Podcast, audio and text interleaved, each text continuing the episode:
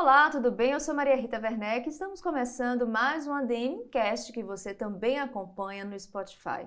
Hoje o nosso tema é qual a relação entre o canal de denúncias e a ética nas empresas. Bom, antes de chamar o meu convidado, eu gostaria de te convidar para você se inscrever aqui no canal, se ainda não for inscrito ou inscrita, deixar o seu like já bem no início e, claro, compartilhar o link aqui do nosso conteúdo. Combinado?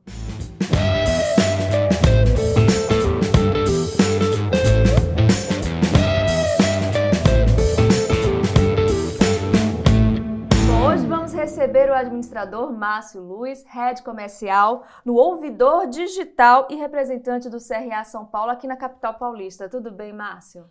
Olá, Maria. Mais uma vez, muito obrigado. Tudo ótimo aqui. Bom, a gente que agradece, a gente está trazendo esse tema, né, um tanto quanto curioso para o nosso canal. E para a gente iniciar, eu gostaria que você falasse um pouquinho para a gente, conceituasse, né, o que é que podemos entender como ética nas empresas. Maria, acho que esse é um ponto legal para a gente começar o nosso bate-papo, né? Eu acho que a gente precisa, de uma forma muito simples, é, trazer o que é a ética. Eu penso muito no lado da primeira coisa, transparência, né? Eu acho que as empresas e as pessoas precisam cada vez mais ser transparentes nas suas relações, nos seus negócios e tudo mais. A gente também precisa ter a responsabilidade social corporativa. Então, qual o impacto que a minha empresa, a organização, ela efetivamente tem dentro do negócio e no seu ecossistema, por menor que seja ou por maior que seja essa empresa. Eu acho que outro ponto é respeito aos indivíduos, né? A gente, eu costumo brincar que as empresas são CNPJ, mas elas são feitas de CPFs. E a gente não pode esquecer desse lado humano que faz aquela máquina toda uhum. funcionar. Então a ética com os seus colaboradores também ela é importante. E eu acho que por dois pontos importantes que eu queria falar é fazer toda uma gestão focada com ética para que você efetivamente gere junto com o time também de recursos humanos uma cultura ética. Isso significa o quê? Todo mundo pensando para o bem entre um, seja na relação entre pessoas, seja na relação comercial, qualquer um que seja. Então, ela tem que ser sadia. Eu até brinco, é o ganha e ganha para todos os lados. Bom, e na sua opinião, qual a importância né, dos administradores? A gente está trazendo esse tema aqui para todos vocês que nos acompanham. Então, a gente sabe que a maioria dos, da nossa audiência é formada por administradores, administradoras, estudantes da área. E aí vem a minha pergunta: qual a importância desse público, dos administradores, falarem mais sobre o lado ético das empresas? A gente tem o código, uh, o código de conduta, que também é desenvolvido muitas vezes pelo RH. Como é que funciona tudo isso? Qual a relevância desse assunto para a área? Olha, eu, Maria, quando eu penso na, no código de conduta, ele é um, um caminho que todos os colaboradores têm que seguir. Eu acho que muitas das vezes a gente cria uma empresa, a gente é empreendedor, ou em alguns casos, e a gente acaba pensando, vou, tô aqui e sei como vender, mas esquece de como trazer a diretriz efetiva do negócio, de como as pessoas devem se é, comportar, como as pessoas precisam muitas das vezes se relacionar com outros. Então, o código de conduta ele vai trazer sério, é, grandes pontos importantes e nortear todo mundo que está dentro da companhia. Eu acho que tem alguns pontos importantes que eu queria ressaltar. Orientação para os funcionários. Então ali eu oriento todo mundo que está dentro do time. Acho que outro ponto é, acaba sendo o, a reputação e confiança. Quando a gente lida, e eu lido com muita empresa que está construindo o seu código de conduta, é, e tem empresas de diferentes portes, tá? empresas com 100 colaboradores, como empresas com 500 colaboradores construindo agora. Eu não vejo problema nenhum em estar tá construindo, mesmo tendo uma grande quantidade. Percebeu que aquilo era necessário e agora é a hora. E normalmente isso feito pelo time do próprio RH. E lá ele vai trazer algumas regras e condutas, porque aí você começa a dizer o que é ético. Uhum. Você começa o que é ético na ótica daquela empresa. Eu posso estar na empresa A, ir para a empresa B isso mudar um pouco de como funciona. Não o lado ético de, de, lidar bem, mas como eu devo me relacionar. Como, por exemplo, às vezes existem muitas empresas políticas de brinde. Então, você ter as políticas como código de conduta vai te ajudar. E hoje eu vou dar uma, pitadinha, uma pitada aqui para gente. Existe, inclusive, uma lei que fala sobre ter questões de assédio e proteção às mulheres dentro do Código de Conduta das Empresas. Então, que é a Lei 14457 de 2022. Então, acho que, é, além de ser positivo para o lado dos administradores que fazem a gestão de uma empresa, hoje existe, precisa, né, infelizmente, ter uma lei para que uhum. possa dar esse caminho para as empresas. Excelente. Agora, como é que funciona, por exemplo, um canal de denúncias? Né? A gente sabe que algumas empresas já fazem uso né, desse sistema, mas o que é que você pode explicar para a gente uh, como a gente pode entender um canal de denúncias atualmente diante de tantas tecnologias, né? Olha, é difícil explicar tão rápido, mas tentarei trazer algo muito direto. Eu acho que o, o ponto do canal de denúncia é um canal feito efetivamente para você receber as denúncias contra o seu código de ética. E aí essas denúncias elas precisam chegar num ambiente é, que seja seguro, que garanta o anonimato, que também, ao mesmo tempo, não, não traga nenhum risco para essa pessoa que está de boa fé, que a gente chama manifestante né, de boa fé. Por quê? Ele está tentando ajudar a empresa. É, que seja funcionário, esse canal ele precisa também, quando a gente pensa em alguns pontos, ele precisa ser amplamente divulgado dentro da companhia. Então não adianta eu ter um canal que ele não é amplamente divulgado. Ele precisa estar em cartaz, que seja por e-mail, na intranet, no website, tanto faz. Mas quanto mais a gente consegue divulgar esse canal, mais informações tem. E ele, eu acho que ele bate num ponto para ele ser efetivo, você precisa também ter uma questão de treinamento. Uhum. Você precisa treinar é, desde a alta liderança, que tem que dar todo o apoio, e aí muitas das vezes eu falo do administrador nessa hora, o administrador da empresa ela precisa efetivamente dar todo o apoio para que a média gerência, né, o time que está ali lidando, que está na média gerência, eu costumo dizer, coordenadores, supervisores e gerentes, eles possam efetivamente disseminar essa cultura para baixo, para que possa efetivamente, em toda a pirâmide, você efetivamente possa falar sobre essa questão do canal de denúncia. Mas eu queria fazer uma ressalva. É, isso vem com o lado cultural do Brasil. A gente, eu lido com empresas aqui no Brasil e fora do Brasil. Do lado cultural, a gente foi educado muitas das vezes, quando falar denúncia, algo muito ruim. Uhum. E o ponto, o ponto chave é que lembra quando a gente estava na escola? Muitas das vezes aquele aluno que falava que o outro, olha, ele está fazendo uma coisa errada. Quem era mal visto? Quem fazia coisa errada ou quem de dedurava? dedurava? E muitas das vezes era o dedo duro. Então, por isso que muitas das vezes, quando é falado o canal de denúncia, as pessoas, nossa, isso é ruim. Muito pelo contrário. Porque o resultado disso é primeiro a empresa consegue receber a informação antes do que muitas das vezes possa acontecer alguma coisa pior, ou para a empresa ou para o próprio colaborador. Então, nada melhor do que ela conseguir receber, tratar e, me e melhorar. Eu costumo dizer que é aquele ciclo positivo, né? Você vai subindo e vai melhorando efetivamente toda essa questão é, de relações das pessoas dentro da própria companhia. Né? A gente poderia dizer então que um dos principais desafios de uma empresa que implanta né, um canal de denúncia seria justamente conseguir essa adesão, porque muitas pessoas têm medo da retaliação também, né, de falar determinados assuntos e acabar voltando contra si, possíveis demissões, enfim, gera esse medo.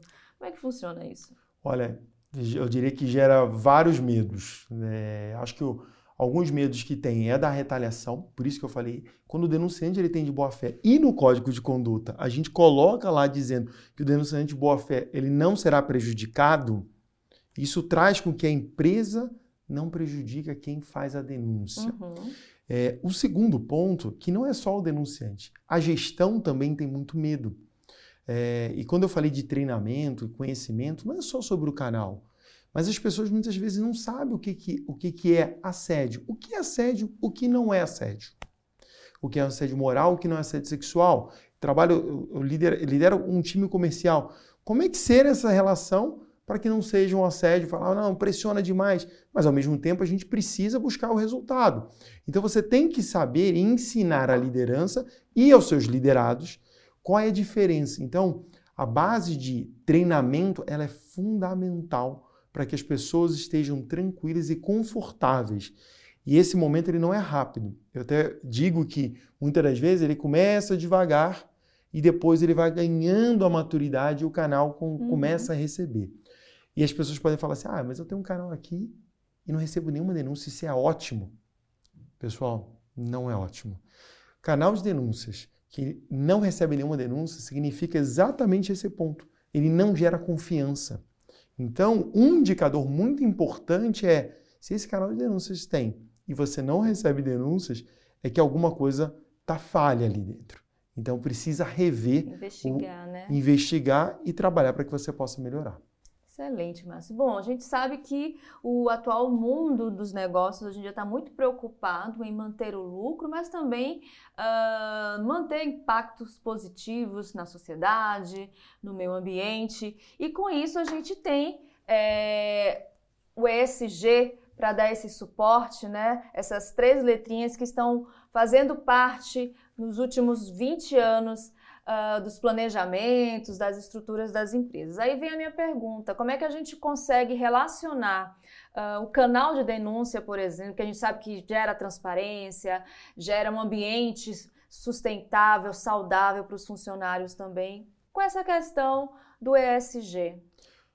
Olha, o ESG é algo que está no nosso DNA aqui hoje. A gente até participa de um, de um hub de tecnologia, né? A gente está dentro do hub de ESG, do Cubo Itaú.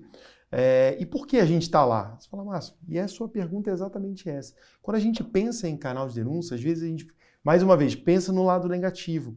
E na verdade ele é positivo. Quando a gente pensa no E, né, de environment, meio ambiente, é, hoje nós temos, inclusive, canal focado para saber se aquela empresa, o impacto que ela está fazendo na natureza ou na sociedade é algo que é ruim. Então ela cria um canal de comunicação com os seus stakeholders, por exemplo, comunidade, para escutar sobre o trabalho que ela impacta. Imagina você que atua na construção civil. Uma obra que constrói um prédio, também tem um impacto na sua região. Como escutar os moradores que estão em volta? Quando a gente pensa no social, existem hoje também empresas que vão para um canal de assédio, um canal de proteção, de escutar assédio contra as mulheres é, ou, ou minorias. Ter o canal específico para a sociedade, ele também é importante. Então, esse é um outro ponto, né? A gente cria algo que a sociedade possa falar. E a gente também tem um canal de uma empresa que ela está focada em entender o impacto dela na sociedade. Então a gente recebe de uma outra forma. E o G ele vem da governança, né? Aí da governança ele vem para o canal de denúncia, como a gente vem dizendo que normalmente ele está dentro ou da empresas, empresas ou também empresas públicas, que isso não é só o mundo do corporativo privado, né? O mundo público, né? A administração pública também tem canais de denúncia para receber seus relatos. O ideal para manter a transparência, para manter essa questão da legitimidade das denúncias, seria ter um canal de denúncias é, funcionando dentro da própria empresa, com funcionários da empresa né, ligados a ele, ou uh, uma estrutura fora né, que dê esse suporte? Eu acho que é, isso, não digo que todo dia, mas quase todo dia, Maria, tem, tem essa dúvida, né? Tipo, eu faço um canal que no mercado é falado, canal interno ou um canal externo, né? O canal externo, ele é o mais indicado. E por que você fala? Porque o interno, vamos pensar, pense vocês que são administradores e trabalham numa empresa. Se hoje, quem está hoje dentro da minha empresa, é, eu tenho meu e-mail corporativo, acesso toda a rede, você já parou para pensar que, de repente, o diretor de tecnologia poderia ter acesso a tudo isso? Agora, quem cuida de um canal de denúncias é um comitê. E esse comitê é exclusivo, só eles têm acesso. Uhum. Mas se eu coloco dentro da minha infraestrutura de tecnologia, eu tenho um risco, não que a empresa vá fazer isso, mas gera uma dúvida. E aí gerar dúvida faz com que o denunciante ele não faça a sua própria denúncia. Então, ter um canal terceiro, e aí quando eu falo terceiro, ele é um canal que ele está numa infraestrutura dessa empresa terceira, como por exemplo, aqui eu trabalho, então ele vem para uma infraestrutura nossa, a gente faz toda uma ajuda a fazer esse canal ser efetivo. A gente está falando de ajudar na parte de treinamento, comunicação, é, preparar esse canal, as perguntas, que saber fazer as perguntas também é uhum. é importante. E antes de chegar na empresa, ele passa por um time de especialistas dessa empresa. E aí ela faz uma curadoria para ver se aquilo é denúncia ou não, que às vezes utiliza o canal de uma forma errada, mas quando ele faz isso, a gente faz o filtro se é é uma denúncia, a gente passa, por exemplo, para a empresa. Se não é, a gente fala que é outro canal. Mas tem um ponto importante nessa história. Nesse pré-tratamento, que é como o mercado fala, tem um papel dele identificar se alguém do comitê foi denunciado. Por quê? Imagina, né, que eu fui denunciado e eu faço parte do comitê. Maria, imagina eu receber uma denúncia que é contra mim. Não pode saber. Uhum. Para você, nesse caso, se o comitê fosse nós dois, trazendo como exemplo, você receberia e eu não. Então, isso faz com que você consiga fazer toda uma investigação corporativa, né? Sem eu saber, porque não entra indicador nenhum, e você consegue saber se aquele fato é verdade ou não. Então, você consegue dar uma, uma, uma resposta para a sua empresa, para os seus colaboradores, dizendo o seguinte: qualquer pessoa pode ser denunciada. Não importa a posição, inclusive quem está no próprio comitê. E isso mostra a seriedade que a empresa está levando. Ah, muito bom.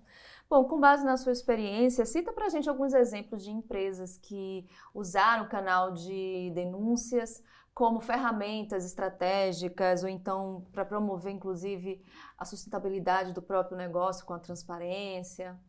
Eu vou trazer cases sem falar nomes. Eu acho que, favor, que é importante, né? São alguns clientes, são, são dados, mas eu acho que é, é legal trazer isso na prática, né? É, empresas, e eu vou trazer no environment.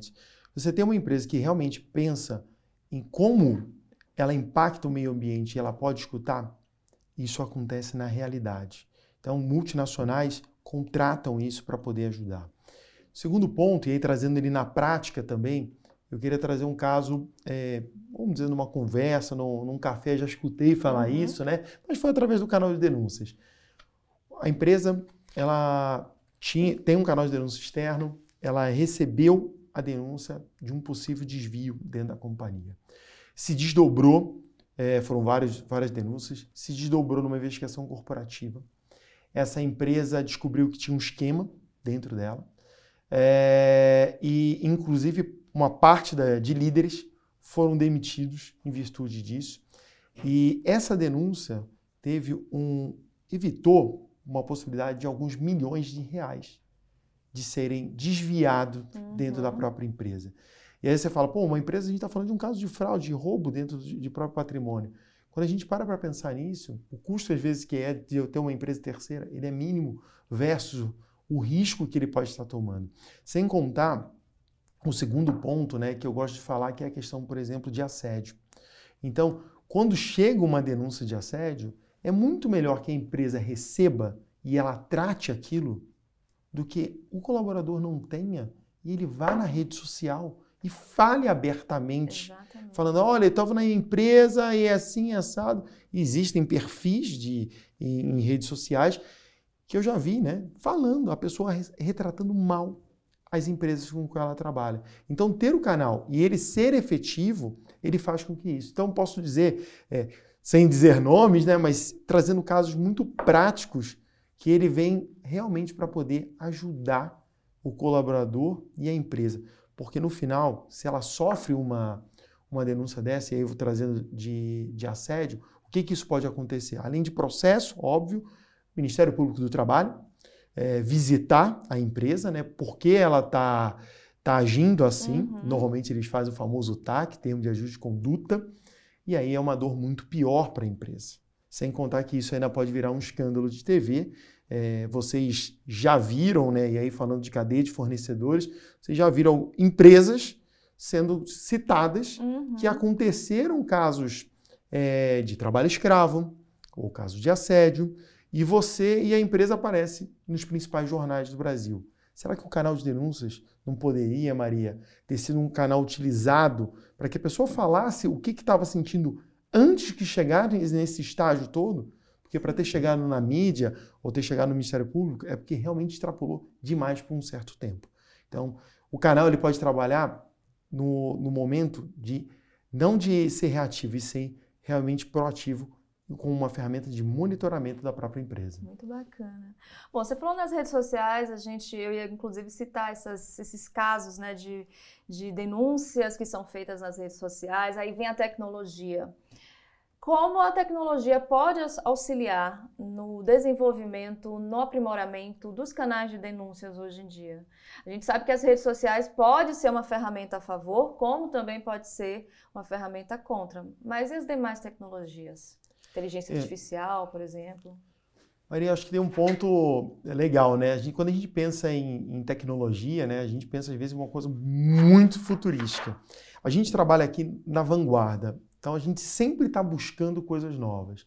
E quando a gente fala de coisas novas é, primeiro, o denunciante ele precisa ter uma usabilidade muito boa. Se eu tiver só um canal e, e pessoal, não está longe da realidade. Para no mundo ou de alguém que você conheça. Ter aquela caixinha dentro da empresa para você uhum. colocar uma denúncia, será que é aquela melhor experiência para quem faz a denúncia? Pois é. Então, você ter a tecnologia, você consegue isso. Você traz tecnologia, por exemplo, para você receber no seu smartphone é, você conseguir acessar no seu computador. Por exemplo, a gente tem o WhatsApp. Nosso WhatsApp não tem nenhum humano por trás. A gente é junto com a Meta. Então, toda uma solução com chatbot, ele consegue com a inteligência artificial ali receber a denúncia, interage com ele e não tem ninguém do outro lado. Isso é qual é o principal? Criptografia de ponta a ponta. Se ele não concluir a denúncia, a gente nem sabe que aquilo aconteceu. Então você consegue num canal muito usual, o famoso Zap Zap, né, que, que é utilizado Brasil uhum. afora, você conseguir trazer denúncias. O, ter um outro canal, que é um, um, canal mais, eu gosto de dizer, a gente usa a tecnologia nele, é o 0800. O 0800 ele ainda é algo, em algumas, em algumas regiões ou segmentos necessários. Mas até o nosso 0800, por exemplo, ele é um 0800 já com uma tecnologia, onde não tem humanos do outro lado para que ele possa receber. E quando a gente fala, e aí isso eu estou falando da experiência do, de quem vai fazer a denúncia, né? Porque dar os meios com que melhor cada um se identifica é a melhor forma. Tem gente que é 0800 ou WhatsApp ou pela Você web. Você está mais seguro, confortável. Né? Confortável. E aí vem um outro lado, quando a gente pensa em tecnologia. Tudo bem, legal, ajudamos o denunciante, mas como é que a gente consegue ajudar a própria empresa? Então eu acho que aí Hoje a gente vem trabalhando aí no pioneirismo de ter uma inteligência artificial que a gente está até chamando de copiloto, porque ela vai ajudar na tomada de decisão, na elaboração de plano de ação, em algumas tarefas que se perdem tempo dentro de um canal. Essa inteligência artificial ela vai conseguir ajudar. Mas é importante, é, como eu disse, ela é um copiloto. Ela não é a pessoa que toma essa decisão, Maria. Ela tem que ser efetivamente pegar aquele condensado que a inteligência artificial conseguiu reunir para ela e ela tomar as decisões e ver o que também foi sugerido, se faz sentido ou não. Porque nada melhor do que ter aquele tino. Uhum. Mas ela consegue tirar um trabalho operacional, porque isso é um problema em qualquer área, não é só para quem cuida de canal de denúncia, que muitas das vezes está no jurídico, está no recursos humanos, está na área de compliance, a falta de braço. Então não tem pessoas suficientes para conseguir e aquilo dá uma sobrecarga. A inteligência e a tecnologia, a inteligência artificial e a tecnologia estão vindo cada vez mais para ajudar o profissional. Não, e você falando, eu também uh, pensei num outro benefício, não ter o viesamento né, das, das respostas, digamos assim, né? Olha, você está certo. E por isso mesmo, quando a gente traz a denúncia, é, e acabei não falando isso, e você acabou falando. É, veio, eu falei, não, isso tá, dá, traz mais segurança e não está viesamento, né? Porque quando a gente está falando, alguém está interpretando. É. E já gerou uma interpretação. Exatamente. E aí, gerando essa interpretação, ela já tem um viés. E aí, quando chega para a empresa aquela denúncia, ela pode ter um viés. Quando a gente traz e tem, quando ele tem o um momento de falar e ele é gravado, por exemplo, ele chega totalmente transcrito. Então ele chega na íntegra, tirando vício de linguagem, só para não poder uhum. reconhecer. E o áudio também não pode ir. Porque o áudio, ele poderia, numa empresa de pequeno porte principalmente, a ele voz. pode reconhecer a voz, a gente reconhece. Então, a gente manda ele totalmente transcrito para que ele possa, e é o time de pré-tratamento que faz isso, para que ele possa receber na íntegra e o time que cuida de canal de denúncias fazer essa análise. Então ele tem ali total conhecimento para poder falar, pô, legal, o caminho que eu vou é esse. Às vezes tem siglas, tem, tem palavras que uma pessoa não conseguiria dizer uhum. e tem uhum. sem contar o lado do viés, né? Porque tem um lado do sentimento e é da curiosidade humana, né? De acabar perguntando coisas e aí indo para um lado, né? Exatamente. Bom, agora a gente vai mudar um pouquinho de assunto, mas não vamos sair totalmente. Bom, como eu falei, apresentei o Márcio, ele é um dos representantes aqui do Conselho Regional de Administração de São Paulo, na capital paulista, né? Eu gostaria de falar com você agora sobre isso. Quais são as principais demandas? Primeiramente, por que, que você resolveu ser um representante? E depois você me conta quais são as principais demandas de um representante. Olha, eu, olha, Maria, é uma coisa muito pessoal mesmo, assim, de eu estava em busca de um trabalho voluntário, porque ser representante do CRA é um trabalho voluntário. Exatamente. E uma coisa que eu falo muito é sobre questão de carreiras. É, falo sobre governança, falo sobre canais de denúncia, mas eu também ajudo muitas pessoas a também a melhorar a carreira, independente da, da área. E o programa, e eu vou encaixando as duas, as duas perguntas uhum. ali, e, e, o que me chamou a atenção é que o trabalho do CRA, junto com as universidades aqui no estado de São Paulo, escolas técnicas, de poder ter uma pessoa, um representante do CRA para falar com os alunos. Porque quando eu tive, eu me formei em administração em 2003, eu não tive essa oportunidade. E aí você fala, pô, que coisa legal alguém vir falar, mostrar como é, como é a carreira, como isso funciona, qual é o papel do conselho, e ter esse profissional que já tem uma carreira em administração uhum. e falar para os jovens que estão chegando agora nessa carreira, esse trabalho do CRA foi o que me chamou a atenção. E foi ali que eu me inscrevi. Literalmente foi isso. Falei, vou me inscrever, fazer aqui em São Paulo e a gente recebe como representante, né? A gente, além dos treinamentos que o CRA oferece para a gente, a gente também tem uma possibilidade muito boa que é estar junto nas universidades. Então uhum. a gente é sempre consultado de acordo com a disponibilidade para que a gente possa representar ali e ajudar a universidade no que ela também está precisando, né?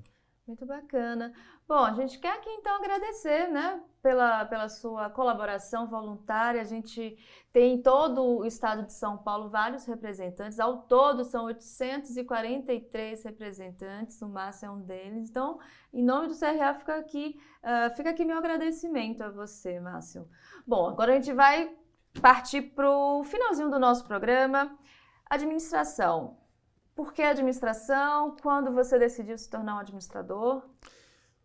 É, esse é um, é um fato interessante. Eu sempre achei que eu ia para tecnologia, né? Uhum. Eu estou em tecnologia hoje, mas eu vou fazer, resumir a história.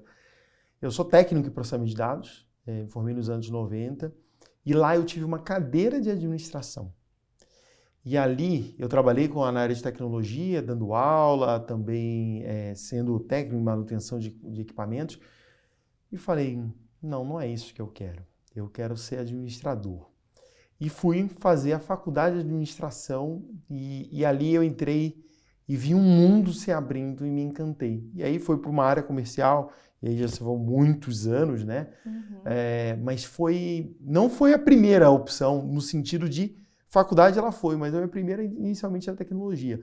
Mas como eu tenho uma crença que, que vem do lado nada é por um acaso, eu me formei em, tec, em técnico processamento de dados, fiz administração de empresas, passei no mestrado aqui em São Paulo, foi aqui assim que eu me mudei do Rio para São Paulo.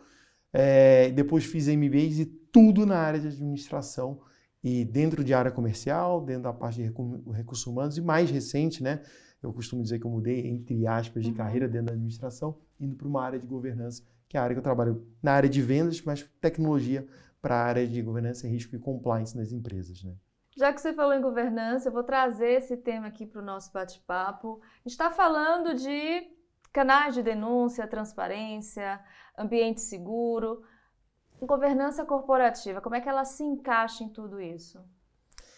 Olha, ela é um pilar estratégico dentro da companhia. Ela faz com que o negócio, e eu que trabalhei muito na trabalho até hoje na área comercial, mas em instituições financeiras, a gente fala, mas por que tem a governança? Porque tem isso tudo atrás, né? Auditoria interna, é, toda uma área de compliance, tudo parece querer que quer barrar negócios para quem é do comercial. Não, gente, não é, mano. Acho que a grande chave disso aqui é para fazer um negócio perene um negócio de longo prazo. Porque às vezes a gente pensa que é ter atalhos dentro da vida profissional é, e da empresa e não existe atalho dentro da vida. Então a governança ela faz com que isso tudo rode da melhor forma possível em harmonia com as regras, com as regras da empresa, com as regras de mercado, para que esse negócio seja perene no seu contexto geral. Então, acho que é aí que é o papel da governança corporativa, né? Tão falado, né? Que governança, riscos e compliance normalmente estão muito englobadas ali dentro e são pessoas muito capacitados, lido com diversos profissionais aqui, muito capacitados, que fazem com que essas empresas cada vez mais cresçam. E eu queria dar um, um pequeno recado nesse sentido. Você que também está empreendendo, a gente está dentro de um polo ali de startups também, é, é, importante que essa governança ela venha desde o início. Quando você se prepara para você ter a governança desde o início, ela te ajuda muitas das vezes, sabe no que? Startups buscam em rodadas de investimentos. Startups que já têm a governança na sua essência, normalmente elas conseguem ter a captação de recursos mais fáceis, uhum. porque elas já têm pilares importantes, elas já têm controles importantes, porque o investidor, ele topa entrar, mas ele precisa também ter a segurança. E a governança corporativa ela traz nesse lado. Bom, muito bom a gente trazer essa pauta aqui para o nosso programa. Com certeza, governança, compliance e risco são assuntos que renderiam mais um ADM Cash. Quem sabe futuramente a gente convida novamente o Márcio para falar um pouquinho mais para a gente sobre esses três assuntos, três temas. Bom, agora chegou a nossa última pergunta, a nossa dica de leitura, que eu vou pedir para o Márcio deixar uma dica de leitura para a gente. Olha, eu até escrevi aqui para não esquecer o nome do autor. É, eu gosto muito de um livro chamado The Culture Map. Eu peço até desculpa porque ele é em inglês. Ele não tem uma versão traduzida hoje em português. Mas por que você traz um livro como esse? Esse livro ele fala da diversidade de culturas é, e como é lidar com culturas globais. Às vezes a gente olha muito para o nosso ecossistema pequeno e ele me fez né, é, refletir, é, eu tenho a oportunidade de trabalhar com pessoas de, outro país, de outros países, de como a gente é, é isso aqui. Uhum. E aí a uhum. gente começa a observar as diferentes culturas e maneiras de se relacionar e a saber respeitar. Então não é, não é uma leitura que tão didática pensando só na carreira, mas é, uma, é, é um livro que faz a gente pensar e me faz refletir pensando no nosso grande Brasil porque por mais que o livro não detalhe a diferença do Brasil, eu diria que daria para fazer um livro desse focado nas diferentes regiões do Brasil e culturas que nós temos. Mas é um livro bem interessante, ele chama The Culture Map e o autor é Erin Meyer. Então consulte aí no, na, na internet, vocês vão achar. A gente é um vai livro. colocar na edição aqui a capa do livro, para facilitar a busca para vocês. Perfeito. Bom, Márcio, eu quero te agradecer você estar tá aqui com a gente, trazendo esse assunto que, como a gente viu, é de grande relevância para os profissionais da área da administração. Muito obrigada pela sua presença aqui. Maria, eu queria agradecer a você, em especial por ter conduzido aqui toda essa nossa conversa, eu considero como uma conversa, também a, a todos os profissionais do CRA que fazem essa casa aqui uma casa de excelência. Então, muito obrigado por essa oportunidade e poder também contribuir. Espero que vocês que estão nos assistindo aí ou escutando tenham gostado dessa nossa conversa. Muito obrigado. E muito obrigada a vocês que ficaram conosco em mais uma edição do ADM Cast. Bom, se você ainda não é inscrito aqui no canal, aproveita, se inscreva agora, deixe seus comentários, seus likes. Nos procure nas redes sociais do CRA São Paulo para você também dizer o que é que você achou desse programa, sugerir novas pautas, novos convidados. Eu espero todos vocês no próximo ADM Cast. Tchau, tchau.